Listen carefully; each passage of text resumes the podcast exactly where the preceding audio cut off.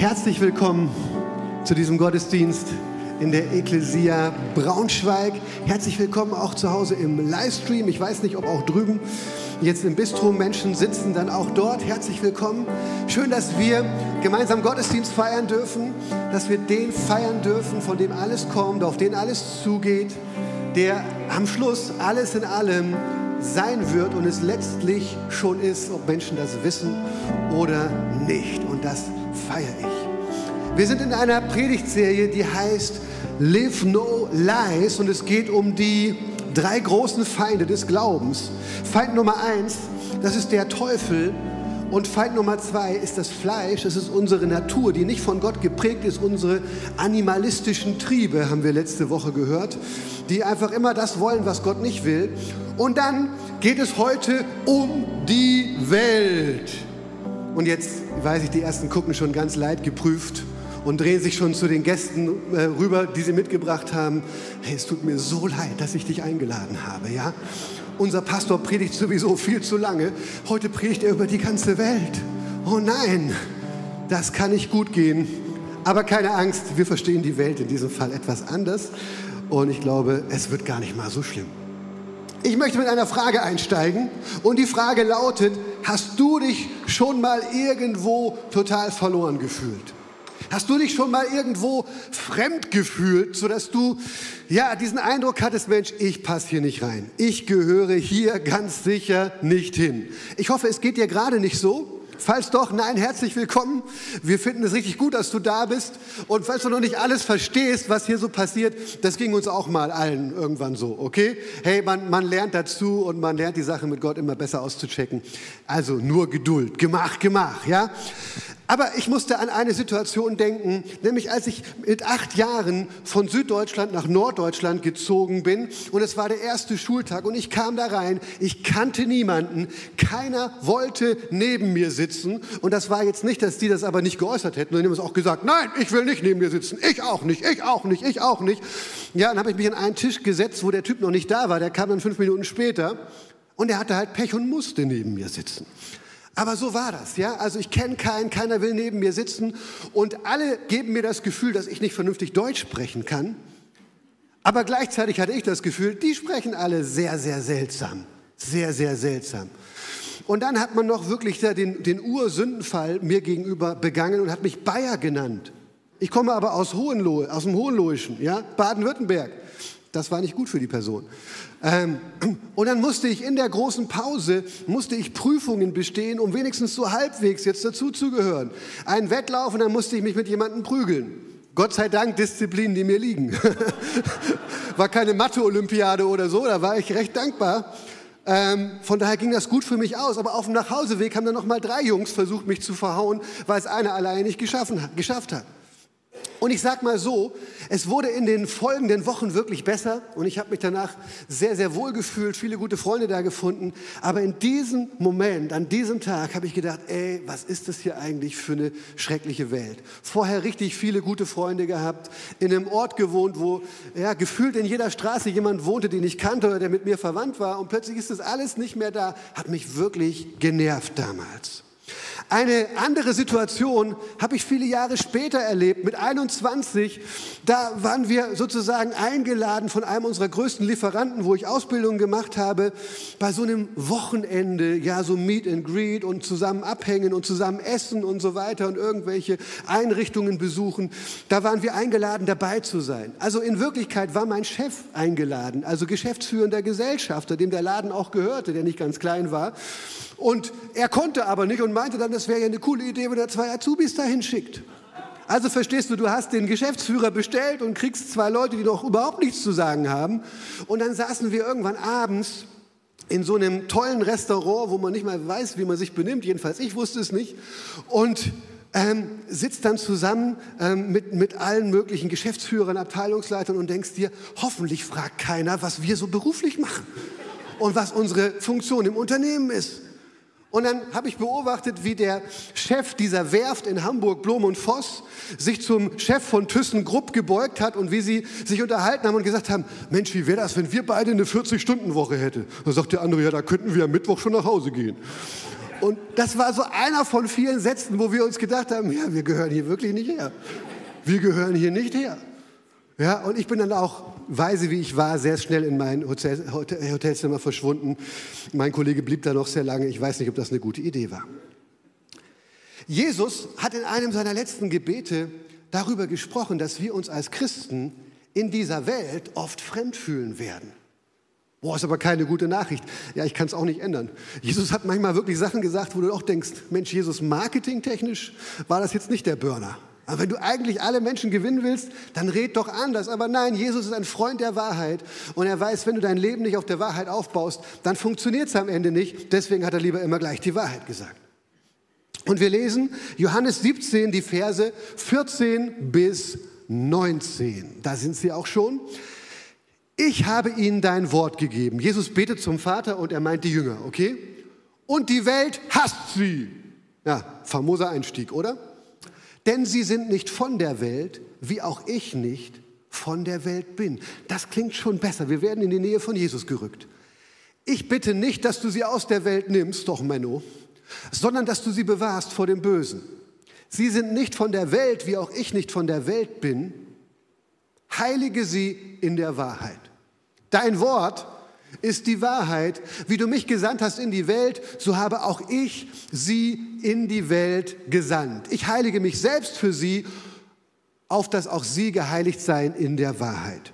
Klingt alles noch ein bisschen kryptisch, aber wir nähern uns dem wie immer langsam. Zunächst mal, wovon spricht Jesus hier eigentlich, wenn er von der Welt spricht, oder? Das ist eine wichtige Frage. Eine ganz wichtige Frage. Und die Welt, dieses Wort Kosmos im Griechischen, hat drei Bedeutungsebenen. Um die ersten beiden geht es nicht. Die erste Ebene ist nämlich, dass der Kosmos wirklich den Planeten meint oder auch das gesamte Universum. Da wechselt das manchmal hin und her. Und die zweite Bedeutungsebene Welt ist einfach, dass damit die gesamte Menschheit gemeint ist. So wenn Jesus sagt, so sehr hat Gott die Welt geliebt, dass er seinen eingeborenen Sohn, also mich, gesandt hat, damit also alle Welt jetzt gerettet werden kann, dann meint er die ganze Menschheit damit. Und dann gibt es aber noch eine dritte Bedeutungsebene der Welt. Und dann ist die Welt sozusagen die Rebellion der Menschen gegen Gott, die zum Normalzustand geworden ist in der Kultur, in der wir leben. Das schon verstanden? Ich mache mal noch ein paar Erklärungsrunden. Also sozusagen es ist unser Weltbild und unsere Institution und unser Zusammenleben, die von antigöttlichen Denkmustern geprägt sind. Ob wir das jetzt immer wissen oder nicht, das spielt hier keine Rolle. Aber dass wir eben nicht so denken, nicht so ausgerichtet sind, wie es sich Gott vorstellt. Und in einer Welt, in der letztlich der Teufel als Gott dieser Welt bezeichnet wird, wir haben darüber gesprochen vor, vor zwei Wochen, ähm, da wird das sozusagen zum Normalzustand, zu dem Wind, in dem man eben Tag für Tag auch steht, besonders wenn man selber anders drauf ist. Also man könnte es so mal so ausdrücken, den wahren Gott und seine guten Gedanken für unser Leben abzulehnen, ist in dieser Welt zum Status quo geworden. Das bedeutet nicht, dass alles in der Welt böse ist, man sich überall raushalten soll und so weiter. Aber das bedeutet, dass sozusagen jede Kultur von antigöttlichen Kräften geprägt ist. Ähm, John Mark Comer, der Autor, von dem unsere Predigtserie inspiriert wurde, der das Buch geschrieben hat, Live No Lies, er beschreibt die Welt so. Die Welt ist ein System von Ideen, Werten, Moralvorstellungen, Praktiken und gesellschaftlichen Normen, das zu einem festen Teil des Mainstreams, ja zu einer Institution geworden ist, in einer Kultur, die von der Doppelsünde der Rebellion gegen Gott und der Umdefinierung von Gut und Böse beherrscht wird. Also man könnte es kurz so zusammenfassen, ja, alles in dieser Welt ist von diesen antigöttlichen Kräften geprägt und diese Kräfte werden getrieben sozusagen aus einer Rebellion gegen Gott und aus der Umdefinierung von Gut und Böse. Gott sagt das eine, aber wir sagen etwas ganz anderes. So, und das ist eben der Normalzustand geworden. Die Welt das sind also die Bereiche unserer Kultur, unserer Gesellschaft, in denen der Teufel seine Lügen als absolute Wahrheiten verankert hat. Da muss man jetzt vielleicht noch drei Dinge dazu sagen.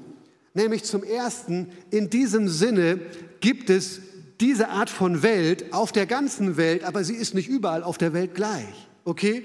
Sozusagen wie die Welt als antigöttliches System ausgeprägt ist auf diesem ganzen Planeten, ist sehr, sehr unterschiedlich, ob du jetzt in Indonesien wohnst oder in Südamerika, Nordamerika, Europa oder sonst irgendwo. Ja?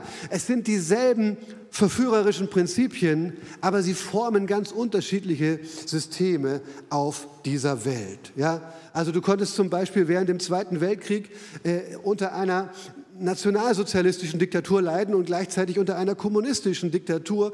Und irgendwie waren die Dinge, die da getan wurden und den Menschen angetan wurden, oft sehr ähnlich.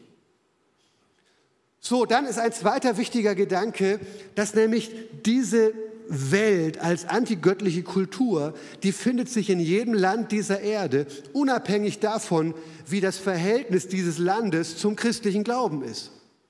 Verstehst, es gibt da ja unterschiedliche Arten, wie Länder vom Christentum geprägt sind. Manche gar nicht oder kaum, die nennt man vorchristlich auch manchmal. Dann gibt es so Länder, die im Grunde christianisiert worden sind. Dazu haben wir in Europa gehört, auch wenn ich jetzt denke, dass wir eigentlich darin nicht mehr leben in dieser Phase. Und auch die USA sicherlich. Und dann gibt es Länder, die sind postchristlich, nachchristlich, die sind davon gekennzeichnet, dass man jetzt versucht, diese alten Werte wieder loszuwerden oder sie einfach umdefiniert. Und egal, in welcher Phase sich unser Land befindet, es gibt überall die Welt als antigöttliches System. Das ist mir wichtig, weil manchmal denken wir, ah, wenn wir nur zurück könnten, ich weiß nicht, zu Luther oder äh, wenigstens vor 100, Jahre, äh, vor, vor 100 Jahren wieder dahin schwimmen könnten oder so, dann wäre alles besser. Ich glaube, das ist nicht zwangsläufig so. ähm, das ist mir wichtig, weil die Welt sich überall breit macht. Und drittens müssen wir auch bekennen, als Kirche und als Kirchen, dass die Welt in diesem Sinne auch vor uns Kirchen nicht Halt macht. So viel Mist, was auch in Kirchen passiert, was wirklich antigöttlich ist. Denken wir mal an sexuellen Missbrauch durch Amtsträger. Denken wir an den leidenschaftlichen Kampf für Sklaverei in den Südstaaten der USA. Denken wir an die deutschen Christen zur Zeit des Nationalsozialismus. Man kann eigentlich zusammenfassen, die Kirche ist interessanterweise immer dann anfällig, wie die Welt zu werden, wenn man sich mit irgendeiner Ideologie oder politischen Richtung verbindet. Das kann man richtig schön nachverfolgen in der Kirchengeschichte. So, aber was sagt Jesus jetzt über unser Verhältnis zu dieser Welt als Manifestation des Bösen? Er sagt erstmal drei Dinge.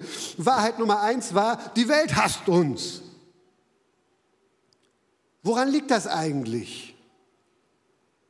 Die Welt ist von Gott abgefallen. Die Bibel nennt das den Sündenfall. Und dieser Abfall ist zum Normalfall geworden. Aber wir als Christen sind jetzt vom Abfall abgefallen. Wir empfinden den Abfall von Gott als wirklichen Abfall, als Müll und sagen, da machen wir nicht mehr mit. Aber wenn das alle anders sehen, wenn alle im Grunde in diesem Abfall, in dieser Rebellion gegen Gott gefangen sind, wenn alle in diesem Müll, würde ich sogar sagen, der wirklich dieser Abfall auch, den dieser Abfall hervorbringt, ähm, ja, versinken, dann finden die das normal. Weißt du, wenn du auf einer Mülldeponie geboren bist, dann findest du das erstmal seltsam, wenn du irgendwo in einem fein geputzten Haus irgendwann lebst. Das, das, das roch doch immer ganz anders bei uns. Und wir würden alle sagen, i, aber die Person würde vielleicht sagen, nee, das ist doch ganz normal. So, und das ist das Problem. Deswegen werden wir in dieser Welt oft als Christen mit unseren Werten, jedenfalls wenn wir biblische Werte auch hochhalten, als Fortschrittsverhinderer gesehen, irgendwie als Feinde der Kultur, ähm, als diejenigen, die man überwinden muss, als Fremdkörper. Ich glaube sogar manchmal als Verräter. Hey, ihr wart doch auch ein Teil von uns und jetzt macht ihr nicht mehr mit. Ja, das ist so. Und das liegt daran, Jesus hat es mal so ausgedrückt, dass wir nicht von der Welt sind, hat er hier gesagt. Wir sind natürlich erstmal in dieser Welt geboren und von ihr geprägt. Aber da, wo wir Jesus kennengelernt haben, sind wir neu geboren worden, von oben, vom Himmel. Unsere Heimat, unsere Abstammung, unser Denksystem, unsere Werte sind neue, sind andere geworden. Und das macht uns aber wiederum zu einem Ausländer in dieser Welt. Das Zweite, was Jesus dann sagt, ist, ihr werdet nicht aus der Welt rausgenommen. Ihr könnt nicht verschwinden. Und wir denken uns, Jesus, warum nicht? Oder wenn schon nicht verschwinden, dann gib uns doch wenigstens einen Gottesstaat, oder? wo wir uns so christlich austoben können miteinander. Ich weiß nicht, ob ich da leben möchte. Es gab ja Gottesstaaten, auch irgendwie christlicher Prägung. Die fand ich meistens nicht so gut, wenn man sich damit beschäftigt. Aber ähm, man könnte ja so denken. Oder zumindest, Herr, gib uns eine, eine äh, einsame Insel irgendwo in der Karibik, wo wir gemeinsam Gottesdienste feiern können und Kumbaya singen. Oder wenn das nicht geht, dann lass uns zumindest in unserem Land so eine Gemeinschaft formen dürfen, wie zum Beispiel die Amish, wo wir uns vom Fortschritt und von den Entwicklungen dieser Welt abkoppeln und einfach Landwirtschaft betreiben. Aber Jesus sagt und betet auch noch, Vater, ich bete nicht, dass du sie aus der Welt nimmst. Jesus, bete doch einmal, was man dir sagt. Aber nein, Jesus weiß ja selber, was gut für uns ist. Und er sagt, nein, ihr werdet nicht aus dieser Welt rausgenommen. Wir werden auch mit diesen Einflüssen dieser Welt zu tun haben. Und ja, das, ist, das gehört zu unserem Leben dazu. Aber da bleibt es, also deswegen werden wir mit einer Spannung leben, okay? So, dabei bleibt es aber immer noch nicht. Jesus sagt nicht nur, die Welt hasst euch, ihr kommt aber nicht raus. Er sagt auch noch, ich sende euch in die Welt. Und hier merken wir jetzt, da kommt diese andere Bedeutungsebene Welt. Ich sende euch in diesen Planeten, ich sende euch in die Menschheit hinein sozusagen, dass ihr dort einen Unterschied macht, dass Menschen an euch entdecken, wie ich drauf bin, wie ich über ihr Leben denke, was meine Gedanken über, über sie sind. Ihr seid Botschafter, die verkünden, dass der Abfall von Gott wirklich Abfall ist. Und das macht sich an ganz, ganz vielen Dingen eben dann auch fest. Jesus selber ist darin unser Vorbild. Er sagt ja auch in diesen Versen, Vater, wie du mich in diese Welt gesandt hast, so sende ich jetzt sie in die Welt. Und wie ist Jesus in diese Welt gesandt worden? Als Mensch. Okay, also auch du wirst jetzt nicht in diesem Sinne Superkräfte bekommen und über alles erhaben sein, was irgendwo mal schwierig ist, sondern du bist ein Mensch mit Höhen und Tiefen, mit all den Herausforderungen, die das eben auch gibt. Das ist, das ist ganz okay. So hat Jesus gemacht. Das werden wir auch machen mit derselben Kraft in uns, die in ihm gelebt hat. Und dann ist Jesus wirklich in diesem Sinne auch Mensch geworden. Er hat die Sprache der Menschen gesprochen. Er hat die Kultur verstanden, auch die Entwicklungen um sich herum. Die waren ihm bekannt. Er hat dazu auch immer wieder Stellungen genommen, äh, Stellung genommen. Ja, er hat auch nicht irgendwie einfach nur eine Sprache gesprochen, die niemand verstanden hat. Das sehen wir sehen wir bei den ersten Christen ganz deutlich. Jesus hat so gesprochen, dass Juden ihn verstehen konnte, konnten. Paulus hat, wenn er mit Juden zusammen war, auch so gesprochen, dass Juden ihn verstehen konnten. Wenn er mit anderen Menschen zusammen war, hat er ganz anders gesprochen, damit diese Leute ihn verstehen konnten. Und das ist auch unsere Aufgabe. Also Jesus, er war auch in der Welt, aber nicht, wie Jugendlichen sagen alle, von der Welt, oder? Wir sind mitten in dieser Welt, aber nicht von dieser Welt. Das ist ihr Trailer, mit dem sie immer ihren Jugendgottesdienst ähm, beginnen, hier bei uns jeden Freitag. Ähm, das finde ich stark. Und Jesus, er war also als Mensch auf dieser Erde, aber gleichzeitig war er anders als alle anderen oder? Und gerade seine Andersartigkeit, dass er anders reagiert hat, anders geredet hat, andere Wahrheiten hochgehalten hat, eine andere Kraft in ihm da war, eine andere Leidenschaft für Gott ihn regiert hat. Genau das hat ja den Unterschied gemacht, dass die Welt an ihm auch erkannt hat, Moment mal, da ist irgendwas, was wir auch brauchen bei diesem Jesus. Und das ist unsere Berufung, dass wir auch etwas anderes, eben Gottes Art in diese Welt hineintragen, jeder da, wo er lebt. Und das kannst du schon ganz früh tun. Ich will euch eine Geschichte erzählen von einer christlichen Familie. Ich nenne jetzt keine Namen und so. Wer mich kennt, der kann das vielleicht sich herleiten, okay? Das sind ähm, eine Familie mit, mit vier Kindern und zwei davon sind Zwillinge und die gehen jetzt in die erste Klasse. Und da gab es dann vor einiger Zeit mal so eine Stunde mit der Klassenlehrerin. Ich weiß nicht, Katja, wie man sowas nennt. Hat das irgendeinen Namen in der Grundschule oder so? Weiß es nicht. Egal. Auf jeden Fall gab es da so eine, man hat sich sozusagen nicht über, über den Schulstoff unterhalten, sondern wie geht es uns so und so weiter. Und dann, dann hat diese Gruppe von kleinen Kindern da zusammengesessen mit ihrer Lehrerin und ein Junge war nicht da. Und es war ein Junge, ich glaube, der ist schon mehrere Male sitzen geblieben, war viel größer als die anderen und hatte Mühe, sich immer so einzufinden in diese Gruppe, okay? Und war oft auch so gemein zu den anderen und war schwierig mit ihm. Und in dieser Runde haben jetzt alle angefangen, auf dem rumzuhacken, der nicht da war. Und irgendwann meldet sich einer von diesen beiden Zwillingen. Und er sagt dann, ich finde das nicht okay, wie wir hier über so und so reden. Habt ihr euch mal versucht, in den Reihen zu versetzen? Der ist in der ersten Klasse übrigens, ne? Ersten Klasse und er redet so. Habt ihr mal versucht, euch in den hineinzuversetzen? Wie es dem geht? Keiner will neben dem sitzen, keiner spielt mit dem, keiner sagt mal was Nettes zu dem. Da müssen wir uns doch nicht wundern, dass er auch dann so mit uns umgeht. Ich möchte nicht, dass wir das so machen. Und dann meldet sich der zweite Zwilling und sagt, ja genau. Und dann reden sie da auf die ein und die Lehrerin hat schon fast Tränen in den Augen und denkt sich, boah, was nimmt das denn gerade hier für eine Dynamik an? Und ich finde das so stark.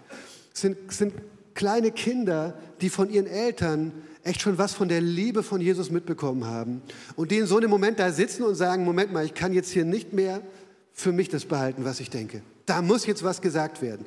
Da müssen jetzt mal andere Worte, da muss jetzt mal eine andere Kultur hier rein. Das würden Sie nicht so sagen, aber ich schätze mal, so hat es sich angefühlt für Sie. Und das finde ich so stark. So, jetzt ist die Frage, wo erkennen wir momentan in unserer westlichen Gesellschaft die Welt? Also wo sehen wir inhaltlich die Welt? Und da gehen wir mal rein in den ersten Johannesbrief, selber Autor, anderes Buch. 1. Johannes 2, Vers 16. Und da wird die Welt beschrieben. Und übrigens vorher sagt Johannes noch, du kannst nicht gleichzeitig die Welt lieben im Sinne dieses antigöttlichen Systems und Gott lieben. Das geht nicht. Also das ist wie eine Doppelhaushälfte. Das ist ein Widerspruch in sich. Du kannst einfach Haus nennen, oder? Wenn man drüber nachdenkt. Oder wie Ostwestfalen. Wer hat sich das eigentlich überlegt? Oder Eisenbahn. Oder ich meine Holzeisenbahn, das ist mir aufgefallen neulich mal wieder. Holzeisenbahn, euer Ernst? Naja, egal.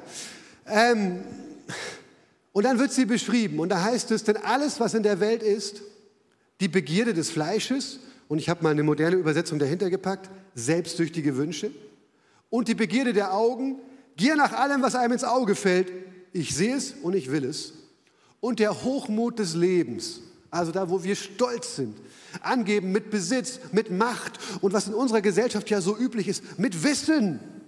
Und jeder weiß irgendwie alles heutzutage. Also Kommentarspalten im Internet sind ja, also ich weiß es nicht. Das ist nicht schön, sich dort mit zu beschäftigen. Also wir haben die Gier des Fleisches, die Gier der Augen und den Stolz des Lebens.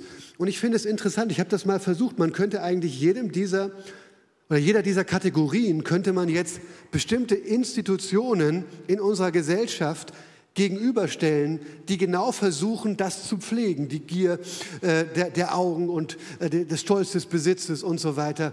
Und ich habe das mal versucht, ich glaube, ich habe da auch eine Folie mitgebracht dazu. Zunächst mal die Gier des Fleisches. Ja, wo sehen wir das in unserer Gesellschaft? Für mich sind das Streaming-Portale, Online-Shops, Pornoseiten, Bordelle, Tinder, oder auch der Trend, sich selber zu definieren, wer ich bin, bis hin zu meinem Geschlecht. Ich finde, das ist eine Art Gier des Fleisches, dass wir unseren selbstsüchtigen Wünschen da nachgeben und sagen, ich entscheide selber, wer und was und wie ich bin. Keiner darf mir irgendwas vorgeben. Dann die Gier der Augen, lass die Tabelle ruhig dran, das wäre richtig schön. Ähm, da würde ich mal sagen, das ist Werbung, Finde ich ganz stark. Oder du siehst etwas und denkst dir, ja, das müsste ich auch noch bauen bei mir zu Hause. Oder kaufen. Oder da könnte man auch mal in Urlaub hin. Oder wie auch immer. Gar nicht so leicht, sich dem zu entziehen. Werbung funktioniert ja so, dass man versucht, dadurch wirklich unser Gehirn zu manipulieren und abhängig zu machen von Bildern. Aber auch Social Media oder, boah, wie die anderen leben, wo die gerade schon wieder Zeit verbringen und mit wem die Zeit verbringen und was die wieder Kluges da gepostet haben, was für einen Lebensalltag die haben. Mu, wie schön. Oder Datingportale, oder? Du liest es durch, fällt dir in die Augen, mit welchen wunderbaren Begriffen dein Mensch beschrieben wird oder, ähm, oder auch wie die aussehen und so im besten Licht fotografiert. Oder Fitnessstudios. Und ihr Lieben, mir geht es bei all dem nicht darum, dass ich sagen will, brauchen wir alles nicht, ist alles schlecht. Ganz im Gegenteil, ich will mich gerade im Fitnessstudio anmelden. Das hat mehr was mit meiner Gesundheit zu tun als mit allem anderen. Aber Darum geht es mir nicht. Ich will einfach nur sagen, in einer Gesellschaft gibt es immer Institutionen, die sozusagen diese Tendenzen der Welt auch festigen wollen in uns und die wirklich die zur Normalität werden lassen wollen in unserem Leben. Stolz des Lebens, Schulen, Universitäten, Parteien, Konzerne, auch Social Media, wo man zeigt, was man hat, was man ist, aber auch Religionen. Wir sind besser als die anderen. Und wir sagen als Christen immer, wir sind nicht besser als die anderen, nur erlöster als die anderen. Das ist ein großer Unterschied. Ja? Das Kreuz hat uns zerbrochen, da gibt es keine, keine Grundlage, sich über irgendwen zu erheben. Das muss man immer, glaube ich, auch mal wieder sagen. Also hier merken wir diese Tendenzen in unserer Gesellschaft. Und wir gehen noch mal weiter auf dieser Suche, was inhaltlich sozusagen die Welt ausmacht in unserer westlichen Gesellschaft.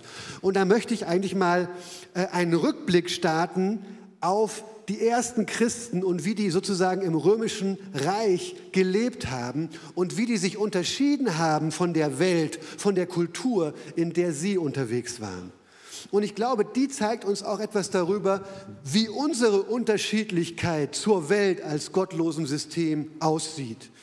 Und da gibt es den Kirchengeschichtler Larry Hurtado, ich glaube mittlerweile ist er gestorben, ähm, der hat eben mal untersucht, wodurch die ersten Christen im römischen Reich in diesem riesigen Gepräge, was sich über die ganze damalige bekannte Welt erstreckt hat, wie die aufgefallen sind, wie die Fragezeichen ausgelöst haben. Und er beschreibt fünf Merkmale der ersten Kirche. Und er sagt erstens, die Gemeinde oder die Gemeinden, sie waren multikulturell. Und das Römische Reich, klar, das war auch multikulturell. Die Römer haben ja alles und jeden überfallen und dann integriert und waren genial da drin, das hinzukriegen. Das war ja einer ihrer großen, oder, ja, oder ihre, die Säulen, eine, eine Säule ihrer Macht, würde ich sagen, dass sie das so gut hinbekommen haben. Aber trotzdem, im Römischen Reich hat sich das außer vielleicht in den Legionen nicht durchgemischt und selbst da gab es diese Unterschiede immer noch. Und plötzlich ist da diese kleine Gruppe, diese jüdische Sekte, die sich Christen nennen oder Christen genannt werden. Und da kommen die alle zusammen. Egal wo die herkommen. Egal ob echte Römer, egal ob Juden, egal ob Griechen aus Athen oder aus Kleinasien, wo auch immer. Und die kommen alle zusammen und die leben als eine, eine Einheit, als eine Familie. Die lieben einander, die sind füreinander da, die gehen füreinander durchs Feuer. Das ist aufgefallen. Das war anders. Das Zweite, die Gemeinden haben sich für Gerechtigkeit eingesetzt. Es waren die Christen, die eigentlich im Grunde die Gründer des Wohlfahrtsstaats sind, die sich angefangen haben, für Arme einzusetzen, die ähm, obdachlose Kinder bei sich aufgenommen haben, wie ihre eigenen Kinder und all diese Dinge. Und das ist den Leuten aufgefallen. Ein römischer Autor hat mal gesagt, es gibt ja nicht, die Christen, die kümmern sich nicht nur um ihre Armen, sondern auch noch um unsere. Was ist los mit denen? Was für ein Kompliment. Und dann ein dritter Bereich, jetzt wechselt die Farbe, wir merken es so ein bisschen. Die kannten Null Toleranz für Abtreibung oder Säuglingsmord, was beides damals weit verbreitet war. Und viertens, sie hatten eine klare Vision von Ehe und Sexualität. Diese Vision lautete vor allem, eben biblisch gesprochen, dass diese beiden Bereiche zusammengehören und dass Ehe ein Mann und eine Frau ausmacht. Und fünftens, die liebten den Frieden und setzten sich für den Frieden ein und lebten persönlich eben selber auch Gewaltlosigkeit.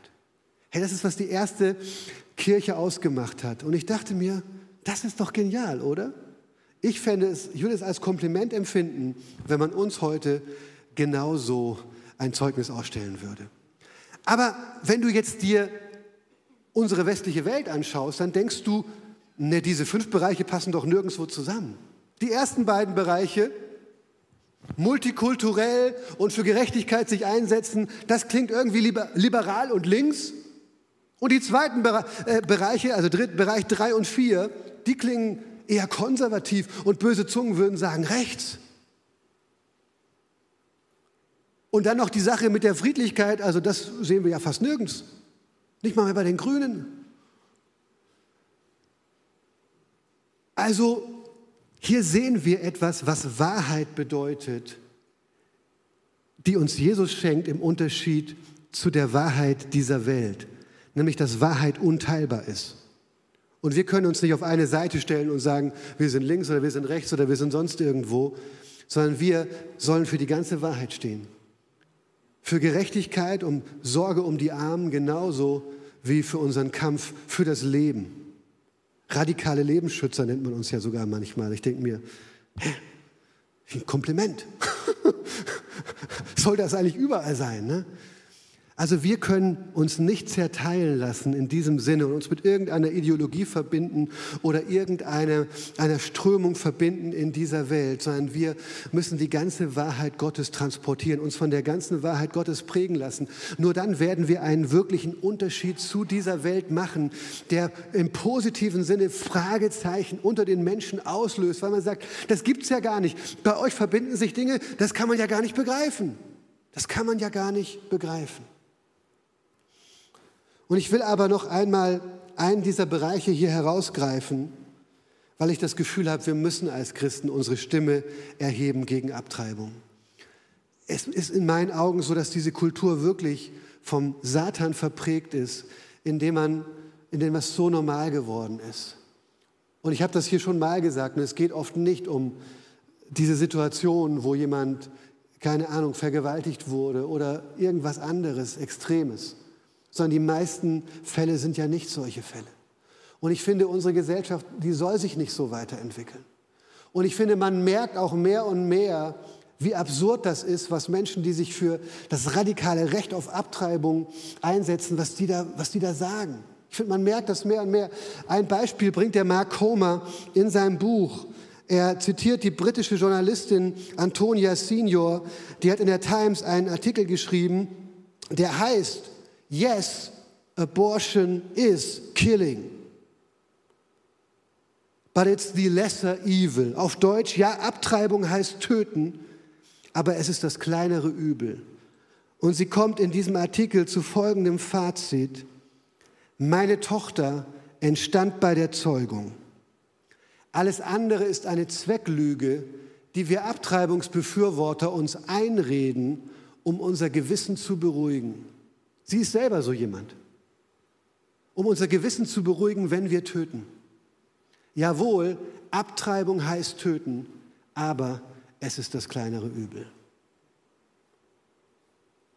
Und ich finde, hier ist wirklich mal der Vorhang weggezogen. Hier hört mal wirklich jede Ausrede auf, sondern jemand ist einfach ehrlich und sagt, was ihn wirklich bewegt. Aber das kann doch nicht sein, womit wir uns als Christen zufrieden geben. Ich glaube, auch diese ganze Welt darf sich doch nicht damit zufrieden geben. Ich glaube, viele Menschen, die keine Christen sind, werden so ein Zitat lesen und werden sagen, nein, das kann doch nicht sein, dass wir uns in diese Richtung entwickeln. Und das sehe ich irgendwo in vielen Richtungen gerade, dass wir uns in verschiedensten Bereichen wirklich in die Extreme hinein entwickeln. Und ich glaube nicht, dass unsere Welt das unbeschadet übersteht sondern es wird Menschen zutiefst verletzen, verunsichern, spalten, zerstören. Menschen werden im Laufe ihres Lebens merken, wie sehr sie belogen sind oder es vielleicht nicht merken, dass sie belogen worden sind, aber sie werden die Auswirkungen dieser Lügen, dieser teuflischen Lügen in ihrem Leben irgendwann spüren. So, wir sehen unterschiedliche Bereiche in dieser Welt, wo die Welt als antigöttliches System sichtbar wird. Aber jetzt lautet die Frage, wie gehen wir damit um? Und was ist Gottes Lösung was ist der Ansatz, den Jesus vorschlägt, dass wir wirklich einen Unterschied machen können als Christen in dieser Welt? Und ich möchte zwei Dinge mit uns teilen. Der erste, das erste lautet eben, wir brauchen die Wahrheit in unseren Reihen, die nicht von der Welt verborgen, verbogen ist. Wir brauchen die ganze Wahrheit. Und das ist, was Jesus sagt. Er sagt, ich nehme sie nicht aus der Welt, ich sende sie in der Welt. Aber er sagt, ich bete, dass du sie von dem Bösen in der Welt bewahrst. Und dann sagt er, heilige sie in der Wahrheit, dein Wort ist Wahrheit. Heiligen, das bedeutet eigentlich im biblischen Sprachgebrauch, reserviere sie für die Wahrheit. Mach sie exklusiv für das, was uns wichtig ist, Vater im Himmel. Wir, die wir eins sind, Vater, Sohn und Heiliger Geist, reserviere sie für uns, dass sie in der Welt Welt ganz anders leben. Und das merken wir. Hey, wir müssen Menschen sein, die von diesem Buch geprägt sind, mehr als alles andere. Und wir müssen dieses Buch lesen, auch im Heiligen Geist, der es uns lebendig macht, der es in uns zu einem Lebensprinzip macht. Amen. Ja, genau. Der es in uns, ja, zu, zu unserer täglichen Kost macht, die wir verdauen, mit der wir uns beschäftigen, die uns prägt, immer mehr, dass unsere Reflexe von diesem Wort Gottes geprägt sind und nicht von den, von den ja, Reaktionen dieser Welt. Das ist, was wir brauchen. Dieses Wort zusammen mit Gottes Geist, der auch ein anderer Geist ist als der Geist dieser Welt. Jesus sagt über diesen Geist, diesen Geist kann die Welt gar nicht empfangen. Das ist nämlich der Geist der Wahrheit. Und er lässt es nicht zu, dass du dich in deinen Teilbereich der Wahrheit flüchtest, sondern er will dir die ganze Wahrheit ins Herz predigen, dich überführen von Dingen, die einfach krumm sind bei dir. Also das brauchen wir. Wir brauchen Menschen, die ein fragwürdiges Leben führen. Jetzt habe ich ganz bewusst ein Wort gebraucht, was man eigentlich da nicht gebrauchen würde. Aber ich wünsche mir genau das. Ich wünsche mir, dass wir reserviert sind für die Wahrheit durch den Geist Gottes und durch das Wort Gottes und dass wir dadurch zu Menschen werden, die würdig sind, dass man uns Fragen stellt. Ich wünsche mir, wenn du und ich in der nächsten Woche durch den Alltag gehen, wenn wir unsere Begegnungen haben mit Arbeitskollegen, mit Studienkollegen, mit Leuten in der Schule ähm, oder in der Familie, ich wünsche mir, dass wir Fragezeichen auslösen. Ich wünsche mir, dass Menschen uns reden hören und sagen, was war das denn jetzt? So redet doch keiner. Und zwar nicht in dem alten Sinn, wie wir als Gemeinden früher immer waren. Hey, das versteht ja keiner, was du sagst. Du bist ja wie aus einer anderen Welt. Du kleidest dich wie vor 70 Jahren, du sprichst wie vor 70 Jahren, du singst Lieder von vor 70 Jahren. Ja, du gehst nicht tanzen, du trinkst kein Bier und so weiter. Okay, ist das, was Christen sind? Das fände ich schwierig. Ja, auch bei diesen Äußerlichkeiten unterscheiden wir uns von der Welt, aber das ist nicht unser, unser erstes Merkmal. Unser Merkmal muss unser Wesen sein, unsere Art zu denken, unsere Art zu handeln, unsere Art zu lieben, unsere Art Konflikte auszutragen, unsere Art auch mit dieser Gemeinschaft wirklich umzugehen. Das sollte Fragezeichen auslösen. Und vielleicht wäre das einfach mal ein gutes Kennzeichen. Überleg dir doch mal, wo du Fragezeichen auslösen kannst, positiv gesehen. Durch Ermutigung, durch Wertschätzung, aber auch mal, indem du sagst, hier Wahrheit, irgendwo äh, auch da mal den Mund aufmachst, auf eine gute, respektvolle Art und Weise. Wie gut wäre das, wenn wir Christen dafür bekannt sind, dass wir die Wahrheit sagen können, ohne Menschen kaputt zu machen dabei. Lass uns ein fragwürdiges Leben führen. Jesus hat Fragen ausgelöst und wir dürfen das auch. Wir sind dazu berufen, Fragen auszulösen. Und das passiert, indem, wir, indem Gott die Exklusivrechte auf unser Leben bekommt. Und zweitens, dann brauchen wir auch eine fragwürdige Gemeinschaft. Eine Gemeinschaft, die auch wiederum Fragen auslöst. Du merkst, was das Prinzip Gottes ist, wie wir Christen in dieser Welt leben sollen. Wir sollen anders sein. Das ist, was uns ausmacht. Wir sind anders. Wenn man uns trifft, ist es nicht wie jeden anderen zu treffen. Das ist der große Unterschied in dieser Welt, den wir hier wirklich hinterlassen dürfen. Wir brauchen eine fragwürdige Gemeinschaft. Jesus sagt dann irgendwann in Johannes 17, auch im Zuge dieses Gebetes ab Vers 20, ich bitte aber nicht nur für Sie, sondern für alle, die durch Ihre Worte von mir hören werden und an mich glauben. Also ich bete für alle wahren Christen der zukünftigen Zeitalter. Sie sollen eins sein, genauso wie du, Vater, mit mir eins bist. So wie du in mir bist und ich in dir bin, sollen auch sie in uns fest miteinander verbunden sein. Dann wird die Welt glauben, dass du mich gesandt hast dass du mich gesandt hast. Wir haben eine gewaltige Chance in dieser Zeit, Fragezeichen auszulösen durch die Art, wie wir miteinander als Gemeinde umgehen. Denn das, was hier zusammenkommt, das gibt es nirgendwo sonst. Wir sind alle unterschiedlich, aber wir uns, sind alle geeint durch das Kreuz. Wir können uns einordnen, sogar einander unterordnen. Wir können miteinander unterwegs sein und einander vergeben, wo wir uns verletzt haben. Wir können Neustarts hinkriegen. Wir sorgen füreinander, wir fragen nacheinander, wir beten füreinander, wir helfen einander praktisch. Wir schauen über das Trennende hinweg und suchen das, was uns vereint. Wir sind jung, wir sind alt, wir sind in der Mitte. Alle Generationen kommen hier zusammen. Leute aus allen möglichen Nationen kommen hier zusammen. Und das braucht diese Welt, das muss sie erleben, das will sie sehen.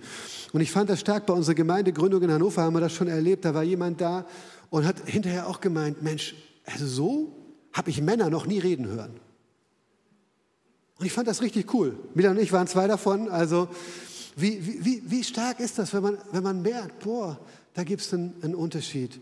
Das brauchen wir. Und hier möchte ich nochmal sagen, hey Leute, wir leben Gemeinschaft in der Ekklesia Braunschweig, auch am Sonntag beim Kirchencafé und so weiter, aber vor allem und in erster Linie in Kleingruppen. Und ich möchte dich so ermutigen, dass du dich einer Kleingruppe anschließt, dass du mit Menschen unterwegs bist, Woche für Woche oder alle zwei Wochen oder wegen mir auch einmal im Monat und dass ihr gemeinsam das Wort Gottes lest, füreinander betet, voneinander wisst, dass ihr gemeinsam irgendwie Dinge startet miteinander, wo man Leute dazu vielleicht auch einladen kann und so, äh, wo ihr einfach Leben miteinander teilt, wo ihr Gott miteinander sucht, wo ihr Glauben miteinander zusammenbringt, wirklich an, an den Tisch und einfach, ja, anfangt wirklich als Christen, als Nachfolger von Jesus zu reagieren, auch auf eure Umstände gemeinsam. Das brauchen wir, Leute. Und ich wünsche mir, wir haben jetzt irgendwie 20 Kleingruppen, ich wünsche mir, dass das mehr und mehr zunimmt und dass wir darin wirklich fest verbunden sind, dass jeder, der am Sonntag hier reinkommt, merkt, ich habe nicht nur ein Zuhause in diesem Gebäude und in der großen Gruppe, sondern da sind auch die Menschen, die mich gut kennen, die von mir wissen, für, von denen ich weiß, für die ich bete. Das ist mein Zuhause, diese Leute, die ich einfach in meinem Leben habe. Und da möchte ich dich so ermutigen. Du kannst das auf unserer Homepage finden. Du kannst auch uns als Leiterschaft ansprechen. Wir helfen dir auch eine kleine Gruppe zu finden. Aber ich glaube, diese Gemeinschaft ist so wichtig. Und wir leben in einer Welt, die immer mehr sich ausdifferenziert und immer weniger Leute kommen miteinander aus. Immer feiner wird es, was man glauben muss, damit man noch irgendwie mit jemandem einen gemeinsamen Weg gehen kann. Aber das ist nicht unsere Art. Das ist die Art dieser Welt. Die ist teuflisch. Die führt nicht zum Segen. Die wird keine Frucht hervorbringen. Und die brauchen wir nicht. Wir kommen zum Schluss. Ich bitte die Band auf die Bühne. Und ich möchte, ich möchte zu guter Letzt noch Menschen einladen, die sagen, hey, ich habe heute Morgen gemerkt, ich bin ein Teil dieser Welt. Ich denke wie diese Welt. Ich stelle da gar nichts in Frage. Viele, viele Tendenzen, die Gott wohl nicht gefallen, sind in meinem Leben einfach ganz prominent vorhanden. Und ich spüre heute irgendwie, dass es für mich Zeit ist, aus der Welt herauszutreten in die Welt Gottes, in die Beziehung mit meinem Vater im Himmel. Und wir haben es vorhin schon kurz gesagt, wir alle haben mit unseren Händen dieses Kreuz von Golgatha aufgebaut. Wir alle haben Trennung von Gott verdient. Durch unser Leben, durch Schuld, die wir aufgeladen haben, durch Gebote Gottes, die wir übertreten haben. Aber Jesus hat das Kreuz mit seinen Händen getragen, ist für unsere Schuld gestorben. Und so möchte ich auch heute wieder unser Gebet mit euch beten. Und wenn du noch nicht zu Jesus gehörst, wenn er noch nicht der Herr deines Lebens ist, dann gehörst du noch zu dieser Welt. Du gehörst auch noch nicht zu, zu Gottes Gemeinde, zu seiner Familie. Weil du kannst nicht gleichzeitig zur Welt gehören und zu Gottes Familie gehören dann ist heute Morgen die Möglichkeit, dass du diesen Schritt gehst von einem Reich ins nächste. Und das mit allen Konsequenzen. Zu sagen, Jesus, ab sofort sollst du mein Leben bestimmen. Ab sofort möchte ich hier meine Wurzeln schlagen, auch in dieser Glaubensfamilie. Ab sofort möchte ich mich prägen lassen von diesem Wort Gottes und ich möchte anfangen, es zu lesen. Und wenn ich es nicht verstehe, ich suche mir eine Kleingruppe und Menschen werden mir helfen, es zu verstehen. Ich will anfangen, die Stimme des Heiligen Geistes in meinem Leben zu hören, die Stimme Gottes, der mich führt, der mich leitet, der sagt, hier nicht, das nicht mehr. Ja, hier. Wir wollen dieses Gebet jetzt wieder zusammen beten. Ich will aber kurz vorher noch mal bitten, dass wir einmal die Augen schließen. Schließt bitte alle einmal die Augen. Und ich möchte fragen, ist jemand da, der heute diese Entscheidung treffen möchte? Ich möchte zu Jesus gehören. Jemand, der diese Entscheidung noch nicht getroffen hat. Du brauchst sie nicht jedes Mal neu treffen. Gott vergisst seine Kinder nicht. Aber wenn du hier sitzt und sagst, ich merke, ich brauche das. Ich brauche eine neue Geburt vom, von oben, vom Himmel her neues Denken, neue Liebe, eine neue Gemeinschaft. Wenn du diese Entscheidung heute treffen möchtest, heb doch kurz deine Hand und ich will für dich dann auch beten. Ist jemand da? Darfst jetzt deine Hand heben.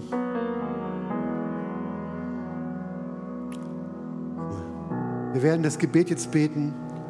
Und wenn du sagst, diese Entscheidung ist heute für mich dran, dann bet dieses Gebet jetzt in deinem Herzen oder auch laut mit.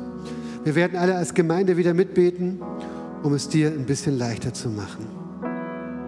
Jesus Christus, heute treffe ich eine Entscheidung. Ich will dir nachfolgen. Ich will dir vertrauen. Vergib mir meine Schuld. Mach mich zu deinem Kind. Erfüll mich mit deinem Heiligen Geist. Schenk mir ein neues Leben. Du bist mein Retter und du bist mein Herr. Amen. Amen. Und wenn wir jetzt mit dem nächsten Lied reagieren, bist du eingeladen, hier drüben das Gebetsteam aufzusuchen, wenn du merkst, das sind Dinge in deinem Leben, wofür du einfach Gebet brauchst, wo es Durchbrüche braucht oder vielleicht auch, wo du Dinge bekennen möchtest, weil du merkst, die Welt hat ganz schön viel Raum wieder in deinem Leben bekommen. Dieses Denken, was nicht von Gott geprägt ist, hat sich wieder ganz schön verbreitet. Dann bekenn das doch mal da und lass mit dir beten, dass dein Leben wieder in eine andere Richtung geht. Gott ist da, er wartet auf dich. Amen.